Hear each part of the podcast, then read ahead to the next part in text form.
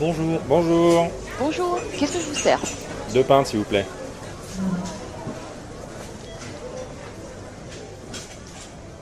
Comme chaque année, je relis euh, l'intégrale de Transmétropolitane. C'est une excellente série d'anticipation qui caricature les travers de la- notre société. Ce monde est décrit à travers le regard de Spider Jérusalem, un journaliste avec des méthodes un peu extrêmes.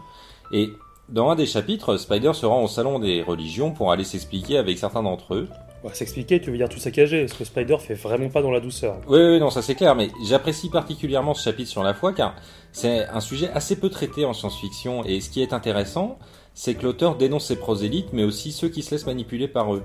Ce passage me renvoie à une interrogation, c'est je pensais qu'avec les technologies et l'accès à l'information, on sortirait d'un certain obscurantisme pour arriver à des croyances beaucoup plus axées sur les messages principaux, euh, c'est-à-dire le partage et l'altruisme. Bon, tu sais, il n'y a pas d'opposition entre science et religion. Je suis croyant et j'ai beau avoir fait des études assez poussées en sciences, j'ai jamais perdu la foi. Pendant toutes mes études, une citation de Louis Pasteur ne m'a jamais quitté. Elle disait Un peu de science éloigne de Dieu, beaucoup de science y ramène. Trop facile, Pasteur vivait à une époque où la question de croire ne se concevait même pas, euh, tu finissais brûlé dans le cas du contraire. Gott vorfällt nicht. Dieu ne joue pas au dé. Tu sais qui a dit ça, mec Je présume que c'est pas Claudia Schiffer. En effet, c'est plutôt Einstein qui a dit ça. Il a adressé cette phrase à Niels Bohr dans un débat sur la mécanique quantique. Or, je pense pas qu'Einstein ait juste voulu faire un bon mot. Et pourtant, c'est un gros déconneur. Hein, mais- Tu parles de sa coupe de cheveux là Ouais, entre autres. Ce que je veux dire, c'est que la science et la religion ne sont pas éloignées, car sans parler de grands dessins, il faut avoir une forme d'humilité face au sujet que l'on étudie, que ce soit une merveilleuse cellule, la structure parfaite d'un diamant, ou la matière noire de l'univers. Il y a un bon film qui évoque ça, c'est Contact, avec Jodie Foster. Il s'agit d'un film sur un premier contact avec des extraterrestres. Ouais, c'est un titre très original au demeurant. Ah, au moins, on ne nous ment pas sur la marchandise. Mais ce qui est intéressant dans ce film, hyper scientifique, c'est que l'un des personnages principaux, justement, c'est un pasteur. Ouais, mais Contact, c'est un grand film, de la même trempe qu'Interstellar. Or, je dirais même que Contact est bien meilleur. Tu peux pas dire meilleur, car ces deux films traitent pas du tout de la même chose. Dans Contact, les responsables du projet, euh, qui doivent euh, choisir un ambassadeur pour rencontrer les extraterrestres, favorisent un croyant. Et ainsi, la pauvre Ellie, euh, qui elle est athée, se retrouve évincée du projet dont elle est à l'origine.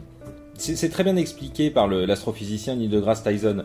Il dit la foi, quelle que soit la religion, doit être un guide pour soi, pas une loi. Et le film met bien en lumière ce problème. C'est le risque de n'être guidé que par sa croyance et non pas par son objectivité. Si on déforme le message, il peut devenir l'opposé de son sens originel.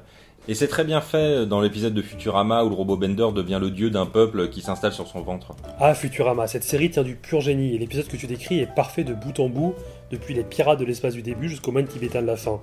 Et effectivement, t'as raison, Bender fait de son mieux pour être un bon dieu, il n'y parvient pas parce que ses croyants écoutent mal son message. Cet épisode est très intéressant parce qu'il traite d'un sujet récurrent en science-fiction et qui alimente souvent les théories complotistes terriennes, c'est celui du dieu extraterrestre. Oui, mais d'un point de vue basique, Dieu est forcément un extraterrestre, puisqu'il a créé la Terre. Il est donc pas issu de la Terre. Ok, monsieur Capello, je vois que tu as essayé d'être super à cheval sur le sens des mots, mais je sais très bien que tu me comprends. Je fais allusion à toutes ces séries où des aliens, si tu préfères ce terme, ou un projet précis pour l'humanité. On retrouve ce thème très bien traité dans Babylone 5, où l'ancienne race des Vorlons a décidé d'implanter son image comme celle de Dieu chez toutes les jeunes races de la galaxie. Or, ces jeunes races finiront par le découvrir et se considéreront à juste titre manipulées. Elles finiront par se détourner des intrigues des Vorlons, leur ancien dieu.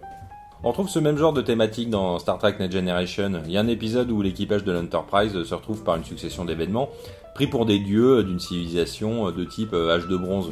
Et euh, Picard est considéré euh, d'ailleurs comme un dieu suprême. En même temps, t'as toujours pris Picard pour un dieu suprême, toi. Oui, mais c'est- un dieu, c'est normal. T'es vraiment un mal, espèce de tracker.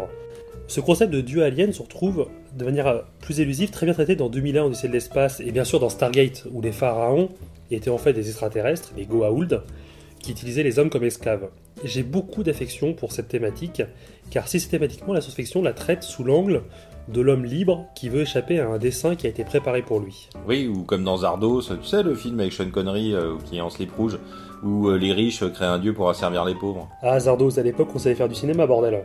Mais c'est exactement ça, ces dieux artificiels s'opposent à un vrai dieu, omniscient, omnipotent. On a l'impression que la science-fiction fait tout pour que Dieu devienne quelque chose de tangible, de compréhensible par l'homme, une sorte de revanche en fait sur la croyance aveugle en un être supérieur et intouchable. Ouais, mais ça peut se comprendre. C'est difficile à se dire que qu'il y a quelque chose qui nous dépasse, nommer les choses, les définir. Ça nous permet de les ranger, les catégoriser, et du coup, on se rassure comme ça. Mais euh, ceci dit, tu te trompes. hein. La science-fiction parle aussi de Dieu, de, de vrais dieux. Prenons notre ami Usul. Usul, Usul, tu veux dire le youtubeur de 3615 Usul? Non, non, non, pas le gentil ancien anarchiste de YouTube, mais plutôt Usul, de son vrai nom Paul Atreides, dans le monde ultra-futuriste de Dune. C'est l'histoire d'un homme qui débarque sur une planète, il sera considéré par les Fremen, le peuple autochtone, comme le Messie, et il les conduira à la victoire face au maléfique Harkonnen. Or, étant donné que Paul a de vraies capacités extraordinaires, on ne sait jamais vraiment quelle est sa part de divin, et ici, la science-fiction crée une vraie religion. Alors tu me contredis rien du tout. Sympa. Parlons de Dune. La mère de ce soi-disant Messie, Jessica, participe en fait à un grand plan de génie génétique euh, qu'elle mène avec les sœurs Bene. Ces dernières veulent créer Quisart Aderek, une sorte d'être suprême. C'est donc bien encore une fois des humains, dans la mesure où les Bene sont humaines, qui créent un dieu. Alors certes, un dieu qui a des pouvoirs, mais qui reste une création simple mortel. Alors ceci dit, j'ai pas lu toute la cosmologie de Frank Herbert, et j'aime vraiment pas Dune. Ah mais le film est sympa, en plus il y a Sting dedans, mais bon, t'es vraiment un hérétique, hein. la science-fiction ne cherche pas forcément à expliquer Dieu. Prends la nouvelle d'Arthur C. Clarke, les 9 milliards de noms de Dieu. Dans cette euh, nouvelle, euh, des moines tibétains font appel à des ingénieurs américains pour construire un supercalculateur qui aura pour but de trouver le nom unique de Dieu. Les moines pensent qu'une fois le nom de Dieu trouvé, la réalité perdra alors tout son sens et Dieu fera disparaître l'univers. Super ce plan. N'est-ce pas? Mais les ingénieurs qui croient pas du tout en ces conneries, une fois le travail achevé, partent euh, avant que l'ordinateur ne finisse ses calculs. Lors d'une halte durant leur retour, les deux ingénieurs regardent le ciel et la dernière phrase du livre est Sans un bruit, les étoiles commencent à disparaître. Waouh, c'est une jolie histoire, ça je la connaissais pas du tout. Et c'est vraiment marrant qu'elle vienne de Arthur C. Clarke, dont la contribution en ingénierie spatiale est aussi considérable que sa contribution littéraire. C'est marrant de voir que c'est lui, l'ingénieur et le docteur en physique, qui écrivent une œuvre qui met les ingénieurs en défaut face à la croyance des moines. J'y vois vraiment encore une fois un marqueur que la science et la foi ne sont pas incompatibles. Ouais, en gros, t'as décidé de pas être d'accord avec moi. Absolument, et comme d'habitude, et je le ferai tout le temps. non, mais surtout, je pense que nos lectures et nos films de référence sur ce thème divergent. La nouvelle dont tu parles, pour ma part, elle fait écho à une autre histoire, celle de l'empereur de Warhammer 40 000. Dans cet univers, l'empereur de l'humanité décide de détruire toutes les religions afin de défaire les hommes des croyances vaines pour ne croire qu'en deux choses, la science et la technologie. L'empereur finit par aller tuer le dernier prêtre de la dernière église sur Terre. Et après, tu te moques de mes lectures aux autres, mais en fait, t'es pas mieux avec tes lectures de bourrin. Mais faux, faux, Warhammer 40 000, c'est beaucoup plus fin qu'on ne le pense. Bah, bien sûr. J'en reviens à mon prêtre. Avant de rendre son dernier souffle, il dit à l'empereur de prendre garde de ne pas être lui-même pris pour un dieu un jour. Et bien sûr, c'est exactement ce qui se passe. Sans plus de référence divine, l'humanité, apeurée par les dangers de la galaxie, se met à considérer l'empereur et ses prodiges technologiques comme divins. Ouais, bof, c'est un peu une ficelle connue ton système là, le paradoxe de devenir ce que l'on craint.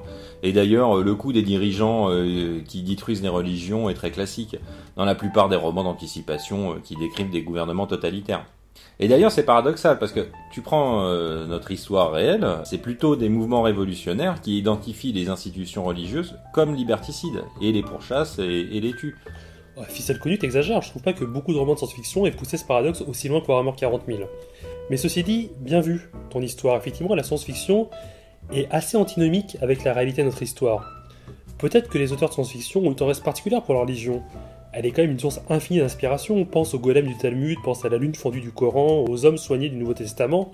C'est des sources d'inspiration infinies.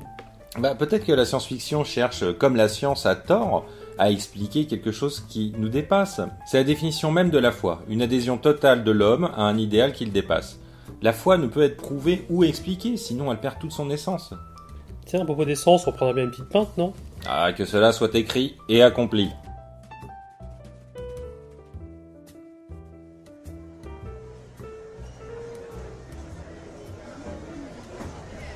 Excusez-moi, on va fermer, je vais devoir vous encaisser. C'est pour moi.